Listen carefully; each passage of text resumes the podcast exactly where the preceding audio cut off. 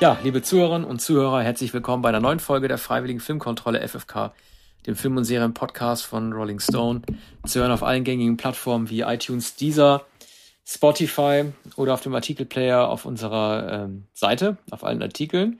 Wir machen heute weiter mit dem James Bond Special und äh, sind beim letzten Abenteuer Roger Moores angelangt, nämlich im Angesicht des Todes. Ähm, wir haben wieder unsere fünf Kategorien.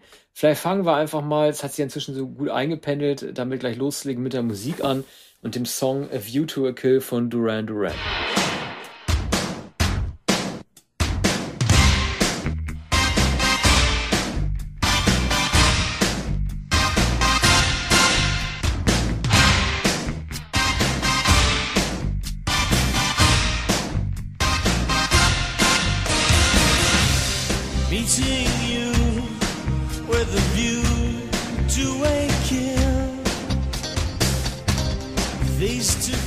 Ja, also dieser Song, äh, ich hatte, als Duran Duran äh, jüngst ihr aktuelles Album Future Past rausgebracht haben, das war im September 21, habe ich äh, Simon Le Bon äh, nochmal auf den Song angesprochen und ihn gefragt, ob es ihn denn eigentlich stören würde, dass dieses Lied äh, nicht im Kanon der großen James Bond Song steht. Ne? Und dann hat er gleich so ein bisschen schnippisch zurückgefragt, ja, was weiß denn überhaupt der Kanon? Wer definiert denn den Kanon? Und äh, dann hat er halt gesagt, dass er natürlich äh, Lieder, das hat er wahrscheinlich aus rein diplomatischem äh, äh, Gestus irgendwie gesagt, dass er halt äh, Lieder wie ähm, No Time to Die von Billie Eilish mag oder Skyfall von Adele, aber die Besonderheit dieses Songs A View to a Kill doch sei, dass es halt eine Angriffs- und Kampfmusik ist, also eine Spannungsmusik, bei der wirklich Lebensgefahr für James Bond besteht. Dieser Song war ja auch nicht ohne Grund. Ähm, der, ist der erfolgreichste Bond-Song, ähm, der erfolgreichste Bond-Song bis dahin. Das war die erste Nummer eins eines Bond-Songs in den USA, als auch für Duran Duran selber. Und Arne, ich sage dir jetzt etwas, äh, es wird dir nicht gefallen und du wirst mir vielleicht widersprechen. Ich teile die Ansicht Simon Le Bons. Dieser Song ist der beste Bond-Song, der jemals geschrieben wurde. Das ist seltsam, dass du es sagst, denn äh, als ich den Film vorhin noch einmal sah, dachte ich das, dasselbe. Und dachte auch, äh, das wirst du mir nicht glauben oder wirst es übertrieben finden. Oder allgemein wird, ähm, wird es als übertrieben empfunden.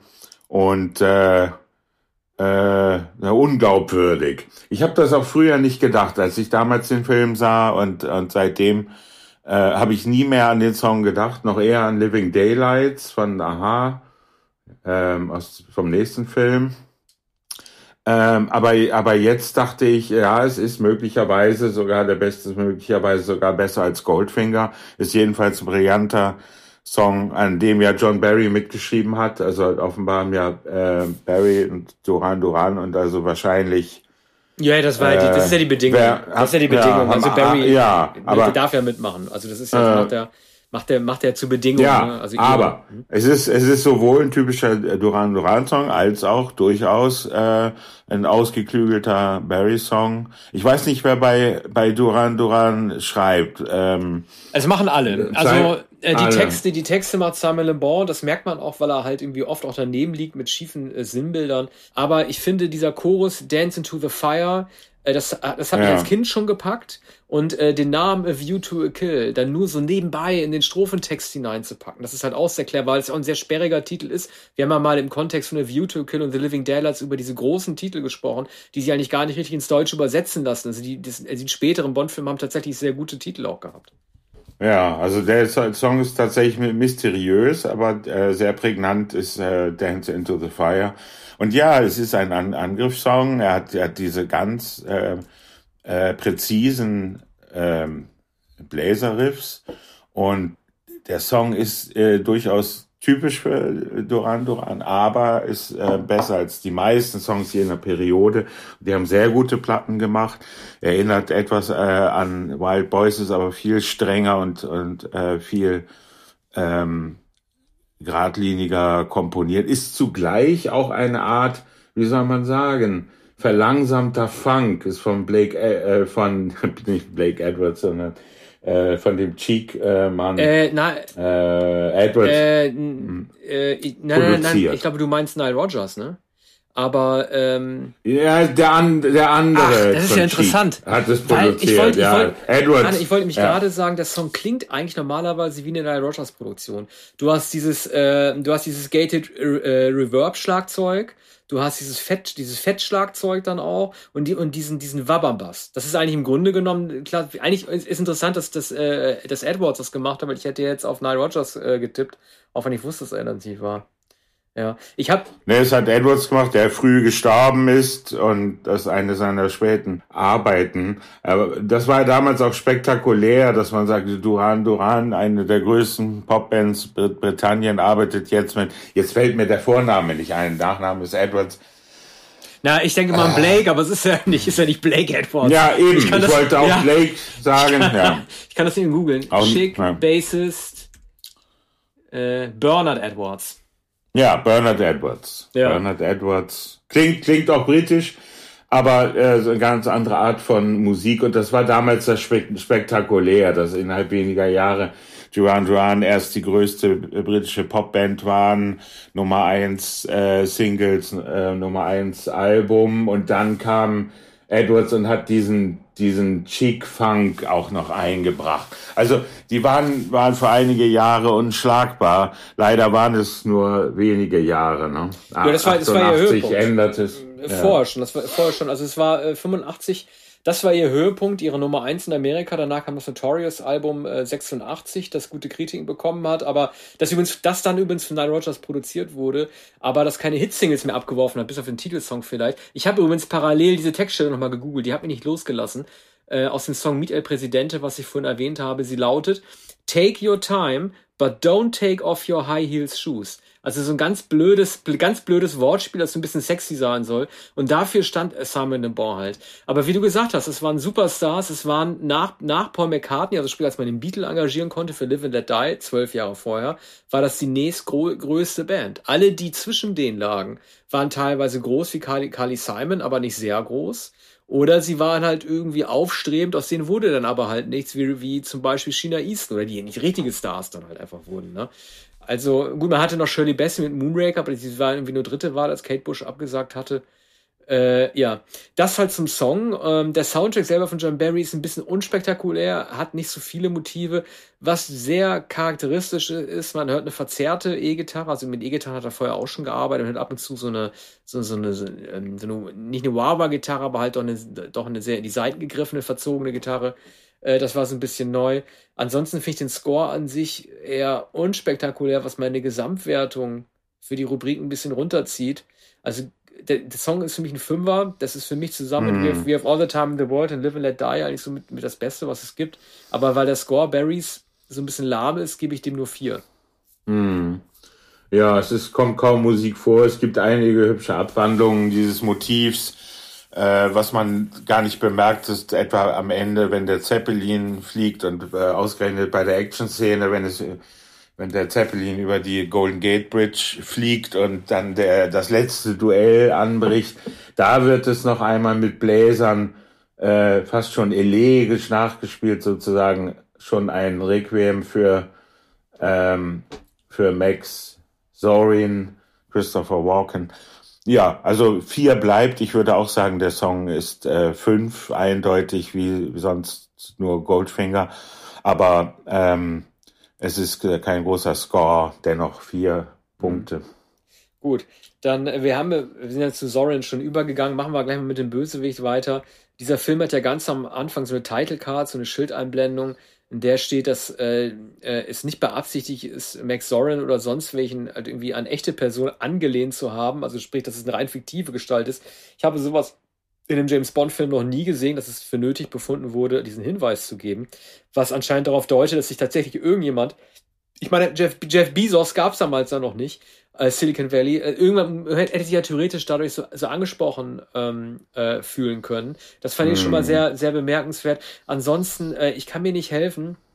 Ich finde ihn, äh, ich finde Max Zorin, Christopher Walken, äh, ich finde ihn irgendwie so eklig. Und man kann ja sagen, okay, mhm. äh, Psychopathen sollen auch eklig sein, aber dieses Gefühl des Ekels und des Widerlings, äh, das habe ich so bei einem Schurken in einem James Bond-Film noch nie gehabt. Ich weiß nicht, ob es an, an seinem blondierten Haar liegt. Ist er so als so ein arischer, äh, ist er praktisch so der, der, der Ziehsohn dieses ehemaligen Nazis, der zu den Sowjets übergelaufen ist, Dr. Karl Mortner, der auch für ihn was, sowas wie eine Vaterfigur ist. Er guckt am Ende, ja, lächelt am Ende ja nochmal an, seine einzige Besuchsperson, bevor die Golden Gate Bridge runterfällt. Aber äh, irgendwie finde ich so dieses Steroid aufgepumpte, im Grunde genommen ist Max Zorin ja sowas wie so ein Marvel-Held. Ne? Also er ist er hat die Superkräfte, auch Mayday, zu der kommen wir ja gleich auch, die kann diesen einen Typen dann so hochheben mit zwei Armen. Und ich finde irgendwie dieses Comic-Arte überzogene, dieser aufgepumpten Nazis, ähm, das ist mir, das ist mir zu albern irgendwie. Ich, also klar sind Bond-Bösewichte immer albern, wenn man Donald Pleasance denkt, aber das ist mir irgendwie ein Stück ähm, zu, äh, äh, zu hoch gegriffen. Und ich möchte auch noch mal ein Zitat von äh, Sorin bringen. Äh, das, also, das ist auch richtig, das ist auch richtig doof. Da sagt er, es findet ein ganz toller Spruch, intuitive, äh, intuitive Improvisation. Das ist das Geheimnis des Genies. Ja. Gut, ne? Ja, was soll man dazu sagen? Also der, der, natürlich äh, äh, hält er sich das zugute. Ähm, er hat nicht viele weltanschauliche äh, Sentenzen und Aphorismen in dem Film, der irgendetwas Ideologisches erklärt. Er hat, er hat keine, keine Ideologie, hat keine Philosophie, er hat äh, keine Moral. Er ist eigentlich ein Klon. Wenn ich es recht verstanden habe, wurde, wurde er von, von diesem irren alten Nazi einer Frau eingepflanzt. Also es, äh, ich habe das nicht verstanden. ich weiß, ja, ja, ist es so. Also der, ja, also der ist ein, ja, denn er hat diese Experimente. Äh, das hat natürlich auch einen gruselig makabren, äh, eine gruselig makabre Konnotation. Also das Einpflanzen von Föten in Frauen, die bereits geklont wurden, denn all die, all diese ähm, äh, Kinder äh, sind Psychopathen. Also jeder einzelne, der ähm, einer Frau eingepflanzt und zur Welt kam, ist ein Psychopath geworden. Das ist eigentlich die Pointe. Dass dieser Arzt, dass es diesem Arzt gelungen ist, Kinder mit hoher Intelligenz und mit garantierter äh, äh, psychopathologischer äh, Prägung zur Welt zu bringen. Ne? Wobei der Arzt dann auch ähm, im Dialog gar nicht vorkommt. Also der äußert sich nicht, der steht manchmal weißhaarig und mit buschigen Augenbrauen greisenhaft in der, in der Gegend herum oder in dem Labor, in dem äh, die Pferde gezüchtet werden. Ähm, da hat er ähm, die äh, die Pferde gedopt mit, mit Steroiden. Also man wundert sich, warum eigentlich unterlegene Pferde äh, aus dem Stall, aus dem Gehöft von äh, Soren äh, so schnell laufen und immer gewinnen, weil sie äh, behandelt wurden von diesem Nazi, diesem alten Nazi-Arzt. Ne? Und der hatte die, die äh, in diesem unterirdischen, unter den Stallungen gelegenen Labor, äh, die äh, in den Reagenzgläsern die Formel und äh, die äh, Tinktur, mit, mit der die Pferde dopt. Und so beginnt der Film ja eigentlich in der Nähe von Paris auf dem Schloss. Da wird Bond übrigens mit Patrick äh, McNee, also dem äh, Avengers-Mann. Äh, ja, das machen wir auch noch. Äh, ne, wird da, eingeschleust. Also, da müssen wir auch noch zu, und, zu Patrick ja. McNee, da müssen wir auch dringend, äh, äh dringend, ja. dringend noch zu kommen. Ich wollte nur mal sagen, also äh, es gibt so ein paar Dinge, die ich nicht verstehe. Äh, also irgendwie sagt ja Gogol, also Gogol hat ja irgendwie mehr denn je eine, eine komödiantische äh, Rolle, also sprich der, der KGB-Oberboss, äh, dem er so ein falscher Chip dann auch so unter, also falsche Kassette auch so untergemogelt wird und dann guckt er so ganz Comic-Relief-mäßig in die Kamera. Er sagt am Ende ja zu James Bond, wo wäre denn die russische Wissenschaft ohne Silicon Valley? Äh, das habe ich gar nicht verstanden. Also ich weiß gar nicht, ob die UdSSR mit Silicon Valley Chips gearbeitet hat, die kopiert hat, die gestohlen hat oder sonst was damit infiltriert hat. Das habe ich überhaupt nicht richtig verstanden. Aber äh, also markant war natürlich dieses Zusammentreffen von ihm und äh, Max Zorin, als er Zorin klar macht, dass äh, Zorin zu weit gegangen ist, dass er im Dienste des KGB steht und nicht hier den, den Rogue-Mann spielen soll, sondern halt wirklich äh, parieren soll und dann schnauzt Sorin ihn ja so zusammen. Und äh, das ist schon so ein bisschen so symptomatisch für äh, die Macht, die Monopolisten äh, damals und heute haben, die Macht, die eigentlich, also die, die, dass die Wirtschaft halt deswegen auch die Konzerne aus dem Silicon Valley, diese ganze Fangruppe dort, dass die natürlich im Grunde genommen inzwischen schon mehr Wirtschaft haben als die Politik und sich ja nicht zu halten haben, ne? Ja. Naja, also ähm, Soren hat sich von einer Art Waisenwunderkind äh, in den, also in, geboren in der UdSSR, auch damals schon reichlich zurückliegend. Also es spielt ja eine Figur, die etwa 30 Jahre alt ist. Die Experimente gehen auf die Zeit unmittelbar nach dem Zweiten Weltkrieg zurück, deshalb auch der Naziarzt. Er ist geboren worden äh, in, in Russland oder Estland und ähm, stand in Diensten. Nee, der ist in ähm, Dresden geboren, Arne. Sagt er. In Dresden. Dresden. Ach so, ja. ist in Dresden geboren, aber mhm. der stand im Dienste der, äh, des russischen Geheimdienstes, ja. KGB. Und hat sich sozusagen selbstständig gemacht und hat investiert in Öl und hat jetzt die Mikrochips entdeckt. Nebenher hat, äh, äh, betreibt er die Pferdezucht als sein, als sein Hobby. Und das alles hat er zusammengebracht äh, zu einer Art, äh, zur Aspir Aspiration, äh, Aspiration, Aspiranz auf, auf die, naja, nicht Weltherrschaft, aber zumindest auf, auf eine Hegemonialstellung und hat sich damit von Gogol und dem Geheimdienst entfernt, weshalb Gogol ihn äh, zumindest verwarnt. Ja. Das habe ich, äh, hab ich nicht, nicht bemerkt mit, äh, mit äh, Dresden und nicht gehört. Ja, das habe ich, das hab ich, auch nur, das hab ich auch nur so. Aber gut, äh, das heißt eben unmittelbar nach dem Zweiten Weltkrieg äh, geboren. Ja. Ähm, ich nochmal kurz zu Christopher Walken, ne? Das war ja durchaus eine Sensation, den bekommen zu haben. Man darf eins nicht vergessen. Er gilt heute in Anführungszeichen als Psychopath und Bösewicht vom Dienst, ne? Äh, aber Christopher Walken in der Rolle eines Schurken zu besetzen, das war relativ gewagt und nicht selbstverständlich. Ne? Eine der auffälligeren Rollen, die er davor gespielt hat, war als äh, Johnny Smith in äh, Cronenbergs Dead Zone. Da spielt er einen, einen gutmütigen Lehrer. Wir kennen ihn aus, äh, weiß ja, hier nicht, nee, hier mhm. äh, die, die durch die Hölle gehen, ne? Ja, äh, ja Deer da, Hunter. Da, Deer Hunter, und, da kennt man ihn. Äh, Heaven's Gate. Ja, genau, Heaven's Gate. Also das war äh, durchaus eine spektakuläre Besetzung, eine gute Idee. Aber ähm, also ich habe das Gefühl, entweder ist er unterfordert oder er fühlt sich in der Rolle nicht wohl. Äh, ich finde sein Lächeln schlecht. Ich finde auch irgendwie die Tatsache, das ist auch von, es ist auch eine schlechte Drehbuch- oder Regieentscheidung. Ich habe auf die Uhr geguckt. Er sagt, er sagt die ersten Worte, sagt er nach ungefähr 35 Minuten. Vorher sieht man ihn nur als Unbeteiligten, dann Escort, wo die sind dann irgendwie rumstehen mit seinem Zylinder und er lacht ab und zu, oder Mayday, wie sie in sein Speedboat springt und der wird schlecht eingeführt, finde ich. Also er, er sieht gut aus, also die Kostümabteilung hat sich irgendwie so eine sehr, sehr markante Mühe gegeben, da ihn mit dieser goldumfassten Ray-Ban und dann, und dazu dann halt irgendwie diese goldenen Haare und, und das, das, das sieht super aus, also viel besser als andere Schurken vor ihm. Aber ich habe das Gefühl, dass das Walken, also auch die, die Sätze, die er sagt, die Art, wie er die Pistole hält, ich habe das Gefühl, dass das überhaupt nicht sein, sein Sujet gewesen ist.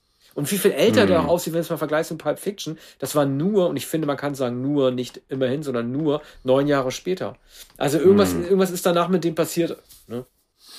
Na, Walken wusste wahrscheinlich nicht, wie er diese Rolle überhaupt anlegen soll oder wie er das verstehen soll. Ein Psychopath, der hochintelligent ist, der dann aber doch sehr dümmlich agiert, sehr naiv. Er, er hat sich vorgestellt, es gibt so grelle Momente, dass äh, äh, das, das, das äh, laute Auflachen, also ein fast hysterisches Auflachen, das stellt sich Walken so als ähm, den Irrsinn vor, ne? das, das so grell äh, das Irre, äh, das, also das Kindliche aufscheint, also etwas überdreht Kindliches und was hier mit Sadismus gepaart ist, weshalb er sich ähm, schon äh, die Vorfreude ist schon so groß, dass äh, Bond am Ende möglicherweise ähm, oder wie er glaubt äh, an der Golden Gate Bridge hängen bleibt an einem Seil.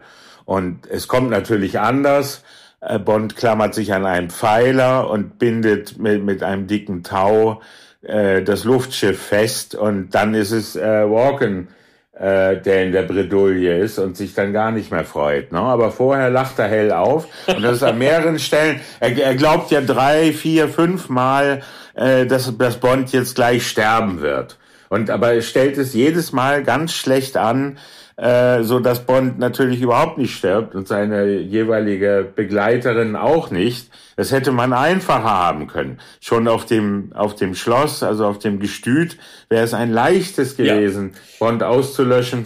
Du, Da, da hast du völlig recht. Und äh, ich möchte mir eine Sache für die Rubrik Action aufheben, weil die Art und Weise, wie man merke, diesen albernen französischen Namen, Achille Aubergine, wie dieser eine ja. Strohmann, aber da reden wir bei der Action, der wird so doof umgebracht, ich habe sowas noch nie gesehen. Ja. Ich will mal kurz, mhm. weil wir noch bei den Schurken sind, auf die zweite Schurkin zu sprechen kommen, Mayday, äh, Grace Jones. Auch sie war wie Duran Duran ähm, auf einem Höhepunkt ihres Erfolges angekommen, 1985. Ne? Also auch Nile Rogers wieder, der ihr Slave to the Rhythm Album äh, produzierte, das 85 erschien. Vorher hat sie schon versucht, äh, in Conan der, äh, Conan der Zerstörer mit schwarzen Ärger, dem zweiten Conan-Film, Erfolg zu haben. Man sieht übrigens, ich weiß nicht, ob es dir aufgefallen ist, es ist auch in jeder Trivia-Spalte zu sehen, Dolph Lundgren für einen Sekundenbruchteil der steht mit im Bild, als Gogol mit Soren diesen Streit hat und äh, Mayday so mhm. einen dieser Hescher von äh, Soren hochhebt und, und wegwirft. Ja. Da sieht man kurz, Dolph Lundgren mit Pistole zückt. Die beiden sind danach ja auch kurz ein Paar geworden oder waren das schon ein Paar und ich glaube, die haben sich da kennengelernt, Lundgren und Grace Jones, die waren da kurz zusammen. Aber das so nebenbei. Es gibt einige beeindruckende Momente mit Grace Jones. Eiffelturm können wir bei Action drüber sprechen, das war nicht so beeindruckend, aber äh, also ich finde es immer sehr, sehr gruselig und verstörend zu sehen, wie Leute äh, sich in ein Auto setzen und dann von jemandem auf, von der Rückbank getötet werden. Das hat so was, so was Halloween-mäßiges, was mir ja. sehr, sehr zu schaffen macht. Und es gibt ja Patrick McNee auch, der diesen Tod in der Waschanlage mhm. erleidet, als ja. er mit dem Haus in die Waschanlage fährt und Mayday so schemenhaft mhm. nur zu sehen ist, wie sie auf einmal sich aufrichtet. Ich finde auch die Klaustrophobie der Waschanlage, das hat schon was Psycho-mäßiges von Hitchcock oder halt wie äh, sein Epigone jetzt hier De Palma in Dress to Kill mit dem Fahrstuhl. Ja. Also ich finde diese Einsatz, also diese Art und Weise, äh, jemanden umzubringen, wie Mayday sich das so angeeignet hat, nämlich den einfach von hinten zu überraschen und dann umzubringen. Das finde ich schon extrem, extrem ja. unangenehm. Ich möchte noch ganz kurz zwei Sachen zu sagen. Ich glaube, sie ist die erste Bösewichtin im Bond-Kosmos, die bekehrt wird. Sie äh, ist ja am Ende irgendwie auf seiner naja. Seite. Ich glaube, das gab es hm. vorher nicht. Man kann über den Beißer ja. streiten, aber der hat sich ja einfach nur verliebt in eine äh, kleine blonde Frau. Aber ja. Äh, die Tatsache, dass sie nur deshalb sich Bond zuwendet, weil sie von McZorin enttäuscht ist, weil er sie nicht mehr liebt und sie geopfert hätte, das finde ich ein bisschen charakterschwach. Also dadurch wird sie selber hm. als Figur auch schwach. Eigentlich kann sie mehr. Hm. Naja, also äh, Sorin opfert sie auch sehr leichtfertig und das ist un unmissverständlich für sie, denn er ist mit dem Zeppelin weggeflogen in einem unterirdischen Stollen, der geflutet wird und äh, sie befindet sich nur noch an der Seite von äh, James Bond. Und da ist es für sie unabweisbar, dass sie geopfert werden sollte und dass er nicht zurückkommen wird und nicht mit seinem Zeppelin in den Stollen fliegt, um sie wieder abzuholen. Ne? Und da ist sie ein bisschen böse. Und dann rettet sie schließlich die Welt oder zumindest das Silicon Valley, indem, indem sie in einem kleinen äh, Bremswagen, der äh, also der gebremst werden muss und äh, damit, er, damit er nicht anhält, muss, sich ein, muss ein Gewicht sich dagegen stemmen und das muss von einem Menschen gemacht werden. Und so fährt sie dann in den Tod, denn der Wagen explodiert am Ende. Das kann man verraten, weil es den Film schon so lange gibt. Also es ist auch keine so, also es ist zwar ein spektakulärer Opfertod, aber der wird nicht so weitlich ausgekostet, wobei der Moment, da Walken aus Kilometer äh, Höhe äh, den, das, das winzige Wägelchen sieht und dann sagt, das ist ja Mayday! Und im selben Moment explodiert ihr Wägelchen. Ja, aber äh, er hat einen bewundernden Blick. Also er, er kann ängstlichen Blick. Ja. Er weiß zwar, dass sein, dass sein Plan gescheitert ja. ist, aber er denkt sich, okay, die ist ja so crazy wie ich, wenn auch auf eine andere Art. Äh, also er hat, er kann durchaus anerkennen, wenn andere Leistung zeigen. Ne? Äh, naja, was, was würdest du denn den Bösewichten geben? Also ich bin so nun hergerissen. Ich finde, wie gesagt, Max Zorin so widerlich, vielleicht ist ja genau das auch mm. beabsichtigt, aber diesen gen ähm, Menschen mit diesem Nazi-Hintergrund, äh, dazu eine unausgewogene Mayday, also ich schwanke, mm. ich glaube, ich gebe ihm 3,5. Ja, drei, mit dreieinhalb bin ich einverstanden. Also ja, der ist so schlecht nicht, da hat man manche witzigen Momente. Ähm, einmal, wenn er im Grundbuchamt den äh, City Hall äh, Beamten äh, darüber informiert, was er gleich der Polizei sagen wird, nämlich, tja, die beiden haben sie überfallen und erschossen. Und dann sagt der Amtsmann hinter seinem Schreibtisch, äh, aber das setzt ja voraus, dass ich, ja genau, dass sie tot sind. Und dann wird er gleich erschossen. Also, das ist ein großer Moment. Aber der Mann äh, ist nicht richtig beängstigend. Er ist nicht, äh, fürcht, er ist nicht so richtig fürchterlich Er ist, ja, er ist ekelhaft, er ist entsetzlich, er ist äh, schwer zu ertragen, er ist eine Nervensäge vor allem. Aber er jagt einem eigentlich keine Angst ein, sondern er ist äh, eine eklige Witzfigur. Aber gut, dreieinhalb, ja, es ist, äh, äh, er ist wenigstens eine, eine markante Figur, die man sich erinnert. Ich denke auch immer an diese Reiterszenen, wenn sie über diesen Parcours laufen und sich plötzlich diese äh, der Parcours verschiebt. Also für, für Bond wird der Wassergraben immer länger und die Hecke wird äh, fährt aus dem Boden hoch und äh, Bond muss also immer höhere Schikanen überwinden. Ja, aber warum? Das ist toll. Ich verstehe das nicht. Mhm. Warum? Aber weshalb? Doch, ja, weshalb? Wir haben doch, ja, wir ja. haben doch, also entweder er bringt ihn sofort um, oder wir haben doch ja. bei Brandauer, ich habe, Brandauer hat das Spiel Domination gespielt. Er lädt James Bond in eine unangenehme, sagt niemals nie, in eine unangenehme Situation ein, mit der er sich mit ihm messen will, aber von vornherein ja. eine unmögliche Chancengleichheit bedingt. Also das, das kann doch kein ernst gemeinter Wettkampf sein, wenn du sofort ihn fertig machst mit allen Tricks, die dir zur Verfügung stehen. Also was ist das ja, für das ist, Denke? Ja, das ist ja auch so, wobei, also Walken reitet immer hinterher, es findet überhaupt kein Rennen statt, äh, bis äh, Bond natürlich in den Wald reitet, damit haben sie gerechnet. Und es sind ja überall Wachen und die Schergen schwärmen aus. Und Bond wird bald darauf gestellt, im Übrigen ist, äh, er rechnet damit, dass ähm, äh, McNee mit dem, äh, also der den Chauffeur spielt, mit dem Rolls-Royce vorfährt. Mittlerweile ist McNee aber tot und im Rolls-Royce sitzt natürlich Mayday. Und, äh, an, und da wird, wird er sofort gefangen, Walken kommt hinterher, er wird festgesetzt und dann äh, wird, wird er eben nicht umgebracht, sondern dann beginnt das Umständliche, was natürlich in allen Bond-Filmen ist, dass er schon längst entlarvt ist und, äh, und, und, und Walken sich äh, darüber freut, ne, dass jetzt noch irgendetwas Sadistisches passiert, aber Bond entflieht dann natürlich. Ja, ne? weißt du, ich also das immer, ist ja, in, ja, Entschuldigung. Äh, nee, da, da sprechen wir dann bei der Bond. Ich, ich wollte noch was sagen ja. zu, zu, diesen Namenswechseln, die Bond immer macht, aber das machen wir dann bei, bei ja. der, bei der Bond-Entwicklung. Ja, ja, allerdings. Äh, das ist, also, also das ist dreieinhalb. Okay. Ähm, da machen wir jetzt die, äh, da machen wir jetzt die äh, Action. Ja, und Grace Jones, ähm, ja Dreieinhalb. Auch dreieinhalb, ne? Äh, also Action, ne? Ähm, also ich habe es ja vorhin schon mal, äh, schon, schon mal äh, so angeschnitten.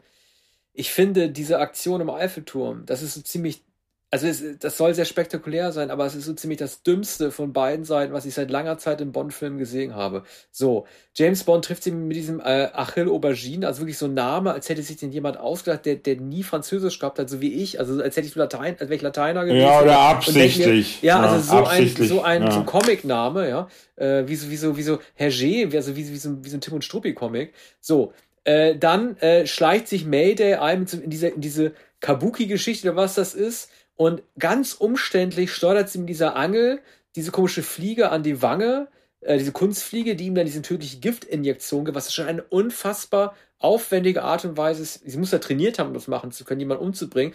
Ein gezielter Kopfschuss per Fernrohr ja. wäre besser gewesen. So, dann flüchtet sie, aber was macht sie? Sie beschließt sowieso, ihn umzubringen im Eiffelturm und will zu Fuß die Treppen flüchten. Denkt man zumindest, ja. ne? Und ja. sie flüchtet die nicht etwa runter, was logisch wäre, sondern sie flüchtet die Treppen hoch. Rennt den Eiffelturm also noch weiter hoch, was auf der Flucht nicht günstig ist, wenn es um ein hohes Gebäude geht. So. Aber warum macht sie das? Sie ähm, springt dann ja, wie man ja sehen kann, mit einem Fallschirm ab, wollte also ein bisschen Höhe gewinnen, um dann sicherer landen zu können. Und dann macht James Bond etwas, was ich ihm nicht zugetraut hätte, was auch richtig, also wirklich haarsträubend ist und total Gedanken verloren, also Kopf vergessen, was der macht. Der beschließt, eine Frau, die mit dem Fallschirm türmt, mit einem Auto zu verfolgen. Es ist doch ganz klar, dass sie Luftvorteile und landen kann, wo sie will, wenn er durch die Enggassen von Paris, das geht ja auch total in die Hose. Also James Bond war nicht mehr Herr seiner Sinne. Klar, ne, die Regisseure wollten eine spektakuläre Action-Szene machen, wo das Auto in zwei Teile noch gebrochen wird und dann fliegt da jemand in den Fluss. Aber ähm, äh, also ich sag mal so aus, äh, ähm, was, was James Bonds äh, Planbarkeit seiner Aktion angeht, ähm, der war ja nur noch, der war nur noch Emo Emotionen getrieben. Es hat alles überhaupt hm. keinen Sinn ergeben. Komplett chancenlos, was er da getrieben hat. Hm. Ja, ist ein bisschen schon der Vorgänger von Frantic von Roman Polanski, der dann zwei ah, Jahre später ja. kam. Da ist es etwas, äh, ist auch unrealistisch, aber es ist etwas glaubhafter gemacht. Sie fahren da auch immer mit dem Auto darum. Da ist es äh, Harrison Ford, der sich in Paris gar nicht auskennt und der sich auch den Einheimischen anvertrauen muss. Aber hier ist Bond natürlich Bond und wie immer vertraut er äh, sich nicht den Einheimischen an, sondern nimmt alles in die Hand. Immerhin ermöglicht ihm diese Taxifahrt äh, vom Eiffelturm aus den Satz zu dem Taxifahrer, folgen Sie diesem Fallschirm. Ja, ja. stimmt. Dafür hat es, hat es sich dann gelohnt. Aber dann beginnt leider diese ja völlig ähm, sinnlose, aussichtslose Jagd. Im Übrigen fragt man sich, wie hatte sich denn Grace Jones eigentlich ihre Flucht vorgestellt? Doch bestimmt nicht äh, in, äh, mit dem Besteigen des Eiffelturms und dem Flug mit einem Fallschirm, sie hat ja gar nicht damit gerechnet, dass sie verfolgt werden könnte. Ne? Stimmt. Im stimmt, Übrigen hätte sie Bond ja auch gleich töten können bei der Gelegenheit in dem Club. Das ist ja eine, so eine Gesangsdarbietung. Ja, und, und weißt dann, du, die, die erkennt ja, ihn ja noch nicht mal mhm. wieder später. Die erkennt erst ganz spät. Ach, das ist doch der von dem ja, Eiffelturm. Das ist der vom Eiffelturm. Ja. Sie, sie hat ihn, mit ihm gar nicht einkalkuliert. Das ist übrigens ein Fehler, Arne, den Tanya Roberts, also äh, das Bond-Girl, auch macht. Sie lernt ihn ja kennen in dem Schloss und äh, lässt sich ihm später nochmal einen anderen Namen auftischen und äh, sich von ihm nochmal als neue Person verkaufen. Das ist entweder ein ganz krasser Drehbuchfehler oder es wird suggeriert, dass sie kein sehr gutes Langzeitgedächtnis hat. Aber äh, da können wir sonst ja beim Bond-Girl auch nochmal rüber sprechen. Äh, es, gibt ja. noch mehr, es gibt noch mehrere Action-Szenen, die so ein bisschen komisch sind. Also ähm, am Anfang, der Film beginnt ja mit James Bond im Schnee. Da dachte ich schon so, ach du liebe Güte, das haben wir doch erst gehabt beim Spy Who Loved Me natürlich und äh, äh, bei In Your, äh, For Your Eyes Only. Ich finde diesen, diese Auseinandersetzung mit den Russen gar nicht so übel. Da gibt es ja diese Californian Girls äh, Szene, diese Einblendung des Songs, als er mit dem Snowboard rumfragt, äh, rumfährt, äh, inszeniert mal wieder alles von Willy Bogner. Weißt du, ob Snowboardfahren 85 zum Trend wurde? Also warum hat man, warum hat er gerade so Skier zu Snowboards gemacht? Also war das eine Sensation, weil uns kann das jetzt nicht mehr umhauen, wenn wir es mit den Augen von 2022 ja. gucken, aber vielleicht war das ja 85 der letzte Schrei. Naja, sicher, es war noch Avantgarde. Ne? Es gab nicht viele von, oder es beherrschten nicht viele und es, es fand im Breitensport nicht statt. Ne? Es war noch sehr ungewöhnlich und exklusiv und ist auch schwer zu beherrschen. Man, man sieht es auch bei den Olympischen Spielen. Natürlich gibt's jetzt Virtuosen, aber sehr junge äh, äh, Virtuosen, äh, Artisten, Akrobaten, die das machen. Also damals war das sicher etwas Besonderes, aber das wird gleich am Anfang natürlich als Shownummer von Willy Bogner eingesetzt, als das Neue, was, was es jetzt gibt. Und das äh, ist auch sehr auffällig. Ne? Sie konnten es dann nicht der Schauplätze wegen auch nicht später einbauen. Das musste am Anfang unbedingt am Nordpol sein, weil es später nur noch Paris und San Francisco ja. sind. Ja. Und da hätten äh, sie es nicht machen können. Also wird es in den Vorspannen genommen, wo wieder ein äh, Secret Service Agent stirbt, 003 und äh, Bond aber schon zur Stelle ist, um den Mikrochip dann zu retten. Er türmt ja dann auch mit einem der wahrscheinlich am auffälligsten aussehenden künstlichen äh, Eisschollen, die man jemals im Kino gesehen hat. Ne? Sieht ja. ein bisschen aus wie so, wie so eine Plastikpfanne, die einfach nur im Wasser treibt und in Wirklichkeit so ein U-Boot darstellt. Ähm, ich habe Es ist Punkte. ja immer ein U-Boot. Ja, ja, die genau. Eisscholle muss auch unbedingt ein, ein U-Boot sein. Ja, ich habe noch zwei Action-Szenen mir notiert, die mir aufgefallen sind. Äh, du hast ja vorhin schon erwähnt, Max Zorin lässt sich nie genug Zeit oder überprüft, überprüft nie, ob äh, James Bond wirklich töten konnte. Er versucht es ja dreimal im Film, nie gelingt es ihm. Als er das Auto äh, in dem See versenkt, in dem auch Patrick McNee, äh, McNee drin ist, steht er mit Mayday außen am Ufer und will so lange warten, bis er sicher sein kann, dass James Bond nicht mehr auftaucht. Äh, James Bond beobachtet, er konnte sich befreien aus dem Auto, beobachtet das äh, unter Wasser außerhalb des Autos und dann macht er etwas, ähm, Stephen King hat das mal äh, gemacht, er, äh, ähm, er atmet äh, Luft aus seinem Autoreifen. Ähm, das, das gibt es ganz selten. Das ist äh, echt das ist eine Überlebensidee immer wieder angebracht. Stephen King hat das mal ganz groß erzählt. Es gibt ja diesen ähm, Roman von ihm, Die Arena, auf, äh, auf im Original Under the Dome. Der wird ja so eine ganze Stadt äh, von so einer Kuppel umschlossen die, ich spoilere das mal, von Außerirdischen aus reinem Zeitvergnügen ähm, über die äh, Menschheit gegeben wurde. Und dann sind die auch so Luft abgeschlossen und können nur noch die Luft atmen, die innerhalb dieser äh, Käseglocke da die, diese Stadt umgibt. Und dann da explodiert auch irgendwie so, eine, äh, so ein Meth-Labor, also dann wird die Luft auch noch schlecht.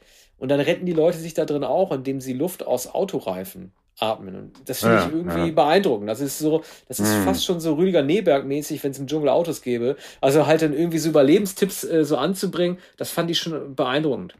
Aber Neberg wäre nicht mit einem Auto gefahren, nee. sondern mit einem äh, Holzfloß. Ne?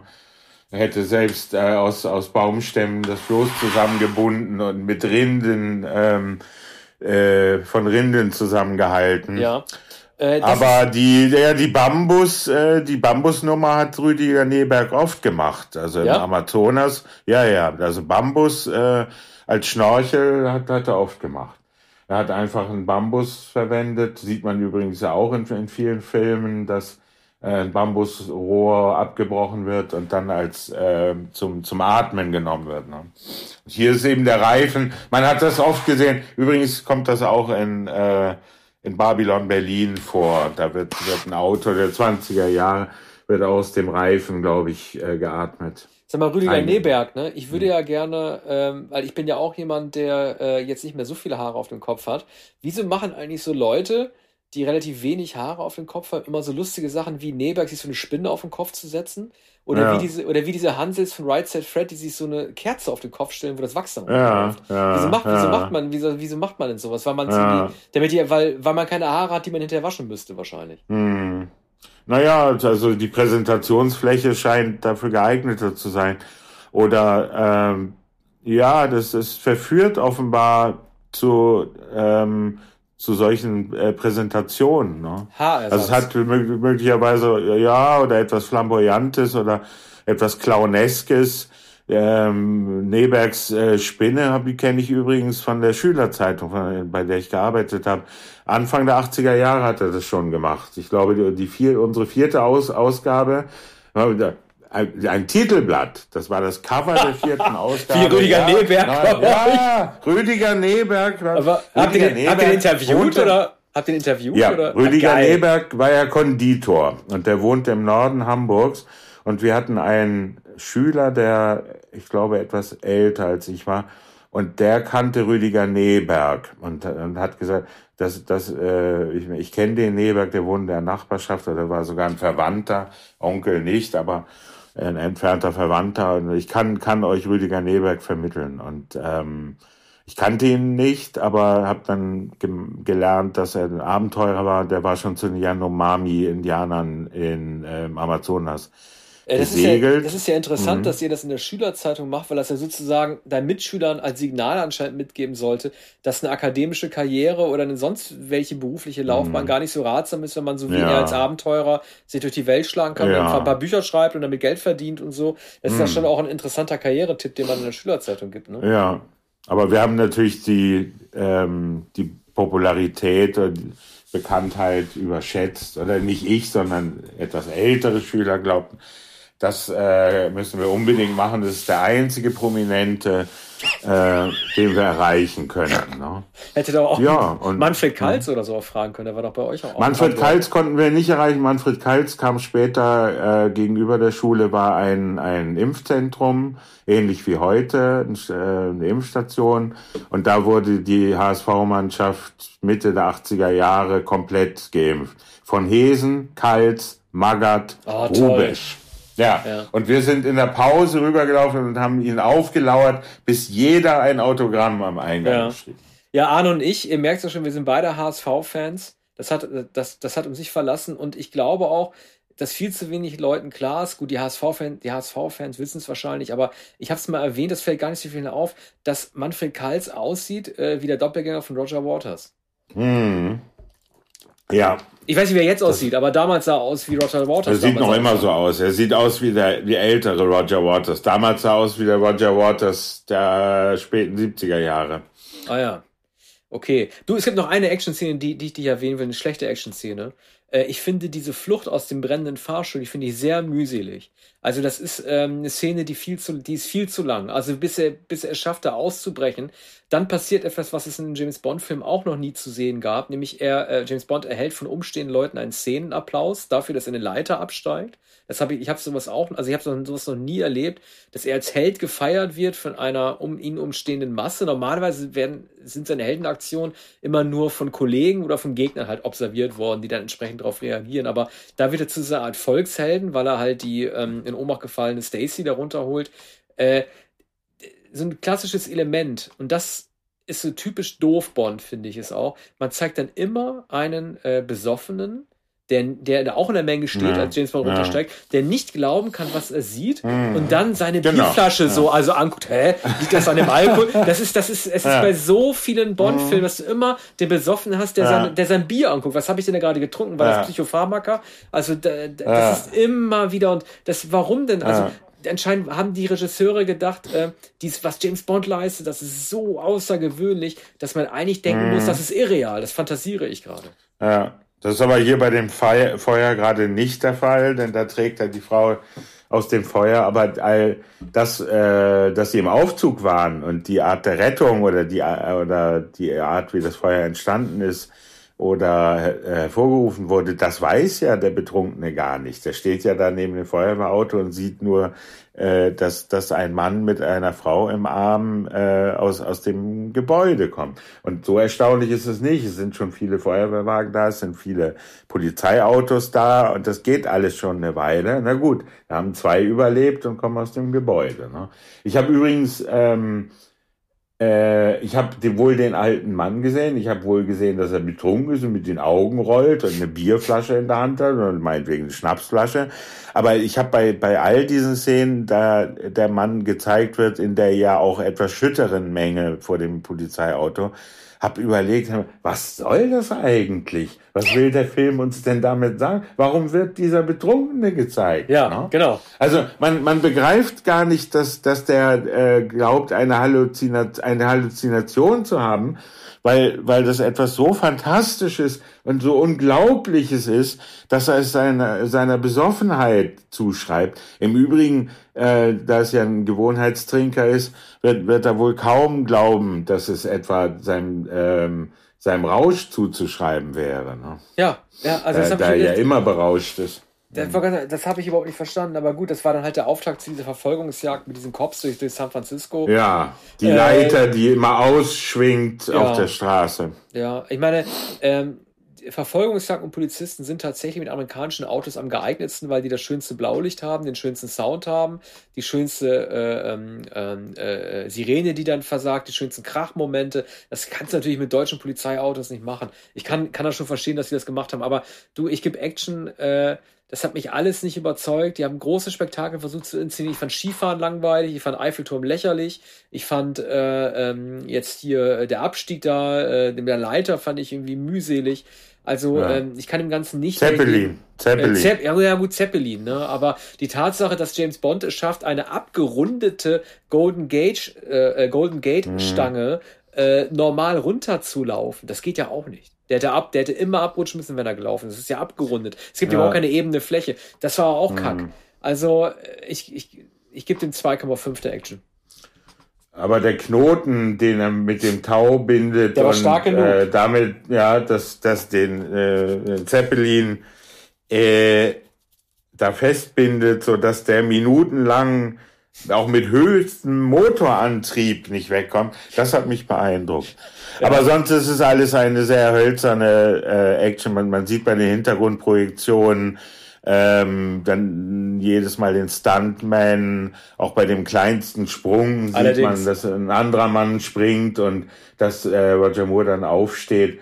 Das ist sehr, äh, John Glenn hat übrigens die Regie, äh, der viele Bond-Filme zu der Zeit gedreht hat, aber der ist halt auch ans Ende gekommen mit diesen simplen Slapstick-Inszenierungen. Es gibt übrigens auch wieder den bräsigen Polizisten, den bräsigen amerikanischen Polizisten, der es auch immer nicht fassen kann, der in seinem Peterwagen immer hinterherfährt und äh, dann immer dumm aus der Wäsche guckt, wenn das Feuerwehrauto gerade noch über die Brücke springt und dann später die, die Polizeiwagen alle rückwärts die ähm, angehobene Brücke herunterrollen und dann ermahnt er natürlich ein Polizist, Sie bekommen keine Beförderung und im selben Moment wird sein Auto zu Schrott. Also das ist alles nicht witzig, man, das hat man in den Filmen der Bond-Film der 70er Jahre alles schon äh, gesehen. Das wird hier noch einmal wieder aufgenommen. Also äh, anderthalb. ich weiß leid, es ist auch sehr langweilig am Ende mit dem Stollen, der gesprengt wird und ja, dem ist, See, der dann. Ne, niedrigste mh. Bewertung, die jemals gegeben hast, ja, anderthalb. Aber ja. finde ich, finde ich in Ordnung. Also ähm, vielleicht war ich doch zu generös, denke ich gerade, aber egal. Jetzt kommt meine Lieblings, äh, Lieblingskategorie äh, des Abends, nämlich die Bond-Entwicklung, James Bond. Es wurde viel über ihn äh, hergezogen, vor Drehstart als auch nach Veröffentlichung. Bond sei zu alt. Roger Moore hat es ja, er war 58 auch ähm, erkannt, äh, dass die Gespielinnen, die er hatte, äh, halb so alt waren wie er, so sprich seine äh, Töchter hätten sein können. Hat danach aufgehört, aber ich muss ihn so ein bisschen äh, in Schutz nehmen, tatsächlich. Ich hätte das nicht gedacht. Aber äh, er gefällt mir doch relativ gut in der Rolle des älter gewordenen, alternden James Bond. Und er versucht, mit Ausnahme der Liebesszenen, die er hat, wo er küssen muss, wo man dann seinen alten Rentnermund sieht, da, also mit Ausnahme dessen versucht man eigentlich, also versucht er gar nicht unbedingt jünger zu sein, wie er ist. Klar, er hat die Stuntmans und macht so Sachen wie dieses Snowboard fahren, was er nicht kann. Dann springt er irgendwie an diese komische Zugbrücke, um sich in die Schlosser, sich da irgendwie dann in das Schloss hineinzuwuchten. Aber ähm, ich finde halt, äh, er sieht, finde ich, für sein Alter fitter aus als in zum Beispiel in tödlicher Mission, finde ich. Und ja. ähm, ich finde halt, also eine Sache ist mir nur aufgefallen. Äh, Pat, Patrick McNee, ne? Mit dem müssen wir auch unbedingt ja. noch reden. Den haben sie wahrscheinlich auch eingebaut, um zu zeigen, wir haben den Agenten. Altersschule mit ja. Schirmscham und Melone und wir haben die neue Generation James Bond. Ich habe da mal nachgeguckt, der Altersunterschied zwischen den beiden beträgt tatsächlich nur fünf Jahre. Das ist nicht so viel. Ja. Und das ist tatsächlich ein bisschen ein Problem zwischen den beiden, weil äh, du hast nicht den, den fitten, äh, cleveren James und den, den tatterigen äh, McNee, Sir Godfrey, sondern du hast tatsächlich zwei Leute, die sich doch an ihrer Art und Weise, wie sie Dinge angehen, recht ähnlich sind. Das heißt, du hast zwei alte Herren, die da irgendwas machen. Und ja. das ist, das ist für eine Alterstarierung, das ist nicht gut gemacht. Ja, also ist auch nicht erkennbar, warum McNee da eingebaut wurde. Das ist natürlich eine Hommage an, an Avengers, äh, an McNee und ähm, es soll offenbar das Britische noch betonen. Aber beide sind tatsächlich eigentlich auf einer Stufe. Und umso auffälliger ist, dass Bond ihn ähm, im, immer zu äh, kujoniert in seiner Rolle als Chauffeur. Ne? Er wird immer rumgescheucht, das gehört natürlich zur Inszenierung, weil sie abgehört werden. Aber er scheucht ihn dann auch mit dem Gepäck äh, äh, hinter sich her, lässt ihn das Gepäck ins Zimmer tragen und so weiter. Er genießt es auch. Vorher nennt er ihn Sir, dann nennt er ihn immer mit dem Rollennamen, mit dem Chauffeursnamen, ich weiß nicht, der Tettler oder dergleichen. No, und ja. der Tettler Geht's etwas schneller oder warum schnaufen Sie denn so? Warum stehen Sie denn hier rum? Ne? Ich weiß nicht, ob ich sie behalten kann. Ne? Also, aber so, das ist noch vergnüglicher als dann später der, der übliche Sadismus von Christopher Walken und äh, ja, das Lachen wird Ihnen schon noch vergehen. Ne? Oder äh, Bond sagt, hm, sehr amüsant. Hm. Ja, er sagt teilweise auch so, so ähm, äh, ein paar, ja, wie soll man sagen, so betuliche Sachen. Er sagt zweimal äh, im Film, einmal zu Miss Moneypenny, aber dann auch irgendwie zu Tanya Roberts, ja. seien sie ein Schatz. Das sowas sagt man ja. tatsächlich nur, wenn man ein bisschen älter ist. Das sagt man nicht mal zu einer ja. Frau, die man auf Augenhöhe betrachtet, sondern einer, die man so ein bisschen von oben herab äh, betrachtet. Ja, na gut. Ist, aber das, ja, das, ist, das ist ein bisschen doof. Aber ähm, äh, ich wollte noch eine, eine Sache sagen, die war auch so bescheuert, als er mit Mayday in die Kiste geht. Ne? Äh, da kommt sie ja rein zu ihm und dann liegt er ja schon fertig im Bett, übrigens auch die Decke bis oben hochgezogen. Man sieht Roger Moore nicht mehr mit nacktem Oberkörper, ist zu alt geworden. Da sagt er zu ihr, äh, zu Mayday, Sie sind eine Frau, die weiß, was sie von wem will. Was ist denn das für ein Satz? Hm, also was, was, ist, was ist für eine, für eine Binse? Ist etwas erweitert, diese Redensart, ne? Ist etwas erweitert. Wieso, wie heißt sie denn? Die kenne ich um, nicht. Um von wem, ja, von, um von, von wem erweitert. Eine Frau, die weiß, was sie will, ist ja. das Übliche. Ach so, ja, ja. No? Aber so, die, die so weiß, was okay, sie ja. von wem will. Ja, aber was, willst so, du, was soll das bedeuten? Ja, da bringt er sich dann gleich selbst ins Spiel. Ja, ist irgendwie so, Oder, ja, ist das ja. null, null, also das ist hm. doch irgendwie, und, äh, ich habe Oder ist einfach, nee, ist einfach falsch übersetzt. Ja, ich habe das sein. Original nicht gesehen. Du hast wahrscheinlich das Original gesehen. Nee, nee, ich habe ich hab auch, ich hab auch das, ja. äh, ich habe auch das Deutsche gesehen. Ja, deshalb äh, hast, weißt du ja um das von wem. Mir ist es nicht aufgefallen. Du, Aber die das deutsche ist ja diese berühmte Szene, da, äh, da sie äh, sozusagen ihre amazonenhafte äh, Konstitution zeigt in der Szene. Ja. Und, und, und darüber wurde damals am allermeisten gewitzelt. Äh, Roger Moore wird einen Herzinfarkt bekommen Roger Moore wird in die Zange genommen. Äh, sie bricht ihm die Rippen mit ihren Oberschenkeln. Ne? Und, ähm, und diese, diese Fotos wurden auch immer gezeigt aus, aus ja. dieser mhm. Äh, Schlafzimmerszene. Äh, das Lustige ist, in der offiziellen Zusammenfassung des Films ähm, äh, steht ja drin, dass er ähm, nur mit ihr schläft, damit er keinen Verdacht erregt, dass er in Wirklichkeit in, in dem Labor unten rum äh, sich rumtreibt. Also steht auf Englisch, even though Bond sleeps with Mayday to cover up their nightly investigations. Die finden raus, dass er dann Bond ist. Also das liest sich ja gerade so, als hätte er nur mit ihr geschlafen, ja. äh, damit er nicht ertappt wird. Aber er wollte es natürlich auch. Das, ja. das, das, das, das, kann man, äh, äh, das kann man gar nicht anders sagen. Also äh, der Einbruch oder das äh, die ähm äh, dass, dass sie in dem Labor gewesen waren in der vorigen Nacht, das wird er nicht verbergen können, indem er jetzt mit Grace Jones mit Mayday schläft eine, eine Nacht später. Ne? Oder ja. ist es in derselben? Nee, am nächsten Tag. Nächsten Abend, ja. Der braucht ja. ein bisschen Verschnaufpause. Also, das, das wird ihm nicht gelingen. Das ist die eine Sache, was ich auch nicht verstehe, ist, das haben wir vorhin erwähnt mit diesem Pseudonym, der sich zugelegt hat, oder diesen, diesen, diesen Alias, John Smithy. Ähm, das sind so Sachen, ich verstehe das nicht. Also ich verstehe es einfach nicht, warum James Bond auf manchen, äh, in manchen Teilen der Welt auch gegenüber Bösewichten mit seinem offenen Namen umgeht und in anderen ja. wiederum sich so ein Pseudonym zulegt. Ja, wie hieß er denn noch in On a Majesty Secret Service, als dieser schottische Typ mit der Brille und dem Schottenrock? Gumbold, nee, wie hieß der noch? Der hatte doch, äh, Sir Hillary, der war als Sir ja, Hillary ja, und Sir äh, Hillary. ist dann trotzdem Sehr aufgeflogen. Gut.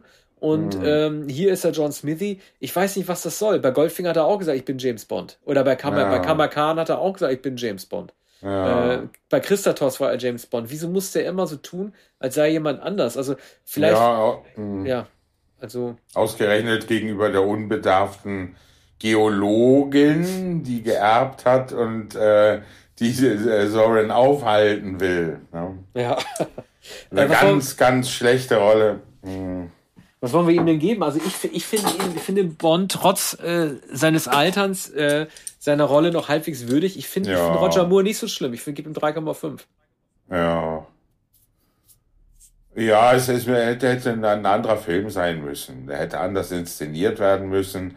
Der hätte mit äh, mehr mit McNee ähm, ähm, McNee hätte länger im Film bleiben sollen und die amerikanische Blondine die Geologin, die fünf Millionen Dollar von Soren bekommt und die vom Großvater aus der Silbermine geerbt hat und die den Kampf nicht aufgibt gegen Soren, die hätte es überhaupt nicht gebraucht, denn die ist natürlich äh, viel zu jung. Und das, die, die ist auch, obwohl, wiewohl sie ja Geologin ist und das alles durchschaut, ist, äh, ist sie die, die Scream Queen, die tatsächlich bei jeder Gelegenheit, wenn irgendwo ein Feuerlöscher umfällt, so, ah, ah, ah, James, James.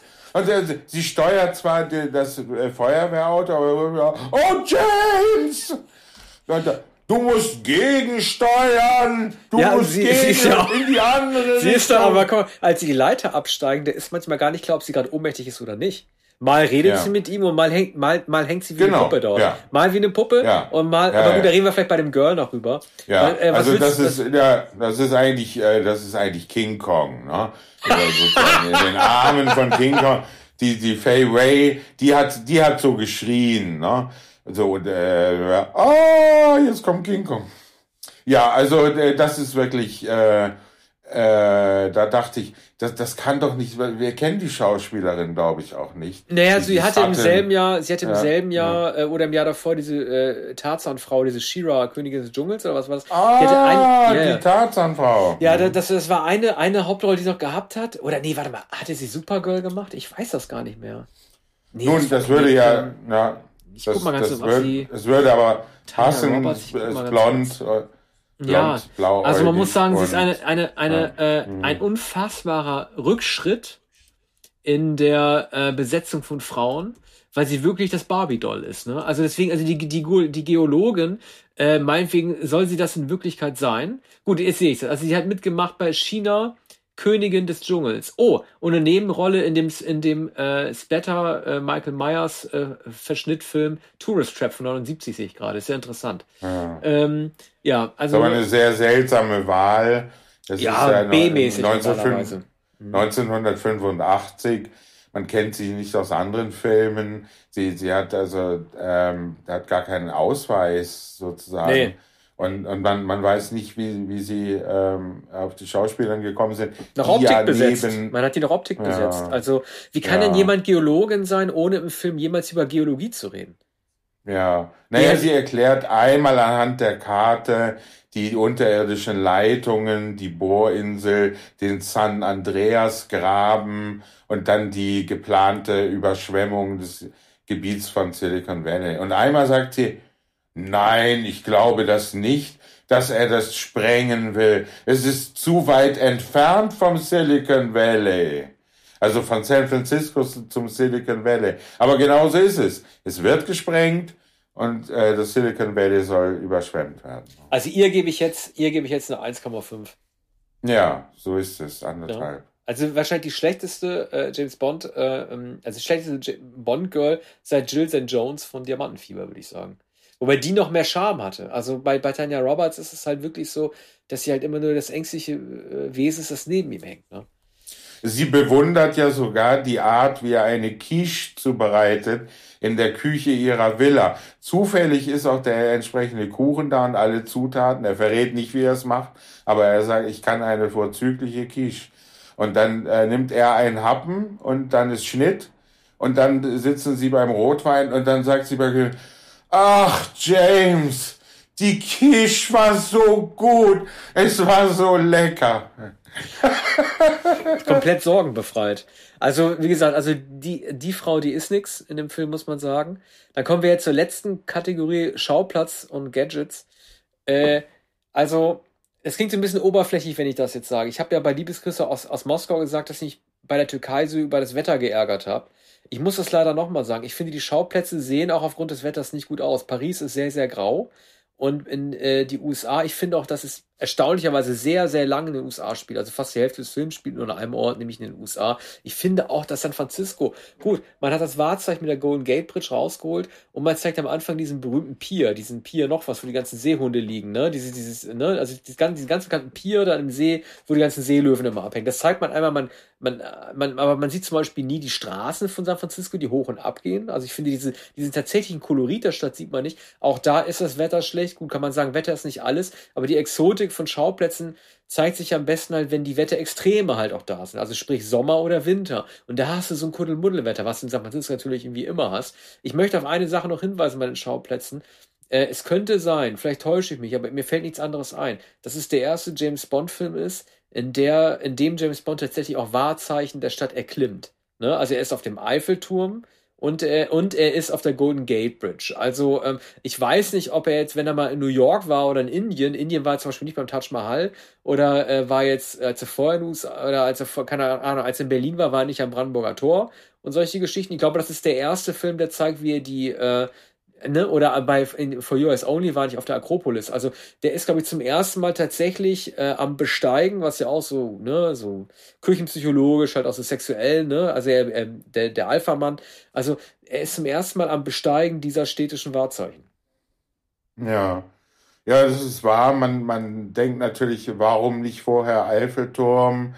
Ist nun auch sehr schwach gemacht. Es gibt äh, äh, es gibt keinen originellen Einfall mit dem Eiffelturm, mit Paris ist nichts anzufangen, sehr wenig mit San Francisco. Äh, man hat natürlich in, in, in den Straßen von San Francisco schon alle, nahezu alle Schauplätze gesehen. Man hat San Francisco in Bullet gesehen, Flucht von Alcatraz, äh, in anderen Filmen. Äh, hier ist eigentlich nahezu nichts zu sehen. Zwar die Fahrt des Feuerwehrautos, wenig die äh, Berge, wenig die Straßenbahnen. Diese Klischees äh, müssten ja im Bond-Film immer sein, weil immer die Postkartenansichten genommen wird und äh, werden und genau die Plätze, die man erwartet. San Francisco ist übrigens auch Stadt von Hitchcock, Vertigo spielt da und äh, man müsste eigentlich die Nebel sehen, die äh, die Golden Gate Bridge im, im Nebel. Das ist eigentlich das äh, äh Hitchcock-Motiv. Ne? Also das, das, das ist sicher dem, zumindest dem Drehbuchautor Richard Maybaum hier wieder mit einem Co-Autor, Das ist ihm ja zumindest bewusst, auf welchem Gelände er sich da bewegt. Ne? Aber ähm, es fällt ihm dann doch nur ein, dieser Zeppelin. Warum äh, fliegt äh, äh, Soren überhaupt in einem Zeppelin? Das ist ein sehr umständliches Fluggerät und vollkommen veraltet und ja, gut, aber du, äh, zu, das viel war, zu war, langsam. Ja, äh, den Gedanken hatte ich auch, aber dann ist mir klar geworden, ähm, wenn du, du musst es ja irgendwie schaffen, die Golden Gate. Die haben wahrscheinlich zuerst gedacht, ey, ja. USA, Golden Gate Bridge, das, die müssen am Ende auf der Golden Gate Bridge kämpfen. Das ist sozusagen unser Ziel. Ja. Wie, kommt, wie kommt man da hin? Du kommst ja gar nicht oben auf die Brücke drauf. Das kann, gut, Hubschrauber wäre eine Möglichkeit, ne? Aber ja. ein Flugzeug würde nicht gehen. Äh, diese X7, X7P3, was hier ähm, äh, John Connery hatte in Never Say Never Again, den Rocketman, den gab es halt auch nicht mehr. Also du musstest irgendwie ein langsames Gefährt nehmen, dass du, äh, dass dann Roger Moore irgendwie festbinden kann und so. Das wäre wär wahrscheinlich mit einem Hubschrauber auch nicht gegangen. Also du musst. Ja, das also, ist, ja. ne, das ist, aber das, du hast recht, das ist total blöd, wenn das Element des Zeppelins, das 20 Minuten vorher eingeführt wird, in Wirklichkeit nur gemacht wird, damit du es schaffst, James ja. Bond und Soren oben auf die Brücke zu kriegen. Das ist Soren konnte das ja nicht wissen, ne? Das konnte ja. das ja vorher nicht ja. wissen sondern er hätte ja annehmen müssen, dass sie schnell mit einem Helikopter entkommen da braucht es, es sind ja auch nur ganz wenige Personen, ah, du, nämlich sein ah, Nazi-Vater. Ja, ja. Ah, ah, äh, Max Zorin hat ja magische Fähigkeiten. Der sieht ja ähm, hm. Tanja Roberts aus Kilometerhöhe am Boden. Ja, und genau. kommt dann sofort ja. runter, lehnt also sich, lehnt sich, ja, ja. lehnt hm. sich aus seiner äh, Zeppelin-Kapsel raus, also wie so hm. Autoscooter, und packt sie so an der Hüfte und zieht sie sofort rein. Das schafft er innerhalb von fünf Sekunden. Ja, das, das auch. Und er erkennt sie ja aus Kilometer, Kilometern Entfernung und, oder er kennt äh, Mayday aus Kilometern Entfernung unten am Boden, wenn, wenn sie mit dem Wagen da aus der Mine äh, fährt. Ja, nun, äh, er ist ein Klon, er ist besonders intelligent und er ist als Psychopath zur Welt gekommen. Ne? Ja. Und er hat solche Fähigkeiten. Also man, man muss hier schon manches glauben. Und äh, dieser Zeppelin wirkt aber sehr, sehr unbeholfen, wie ein Zeppelin nun mal so ist. Ne? Er ist sehr langsam, obwohl er einen Motorantrieb hat. Die Kabine ist sehr klein. Äh, es ist genau äh, das Fluggerät, das äh, Walken nicht brauchen kann. Ist völlig ungeeignet sowohl zur Flucht als auch zum Transport äh, vieler Menschen. Ne? Und es führt dann dazu, dass äh, Bond der, das Luftschiff mit dem mit einem Tau an an der äh, Golden Gate Bridge befestigen kann. Ne? Und das ist der eigentliche Grund, weshalb das Luftschiff genommen wurde, ne? damit es da festgemacht werden kann. Sie hätten noch einen Heißluftballon nehmen können mit mit mit einer äh, mit einer Gondel. Ja. Äh, hätten möchte, sie auch machen können ich möchte, bevor wir, oder nee, wir geben erstmal dem Schauplatz, äh, den Schauplätzen die Bewertung. Also es ist mutig, das nur in äh, überwiegend zwei verschiedenen Ländern stattfinden zu lassen. Äh, drei. Ja, zweieinhalb. Zweieinhalb, ne?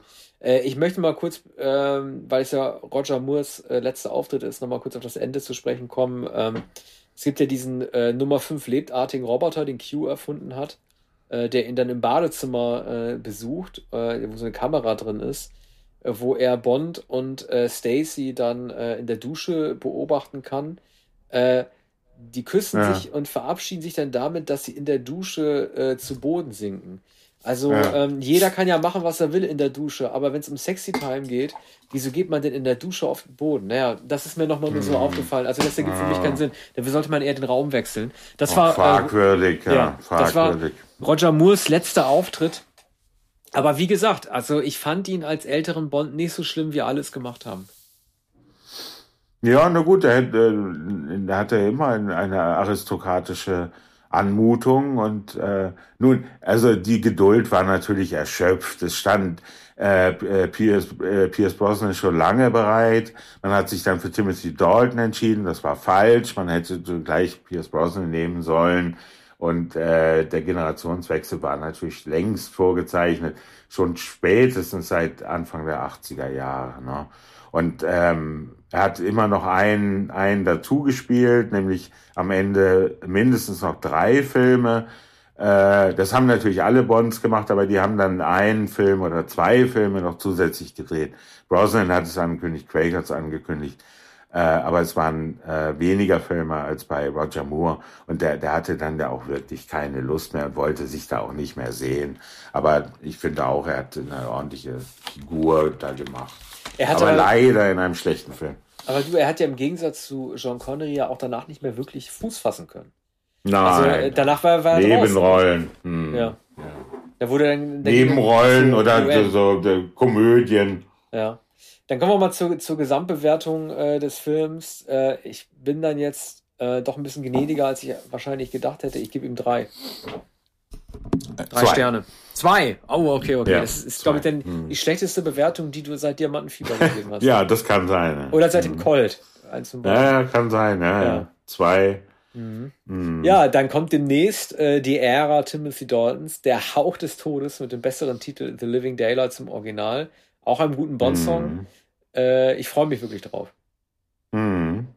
Einer deiner Lieblings-Bond-Filme? Nee, eigentlich nicht. Aber äh, na, ich, fand den, ich fand den früher gut. Äh, ich mochte das ja. Afghanistan-Thema, äh, das Afghanistan-Thema, dieser Afghanistan-Trend, den ja Rambo ja. 3 auch hatte.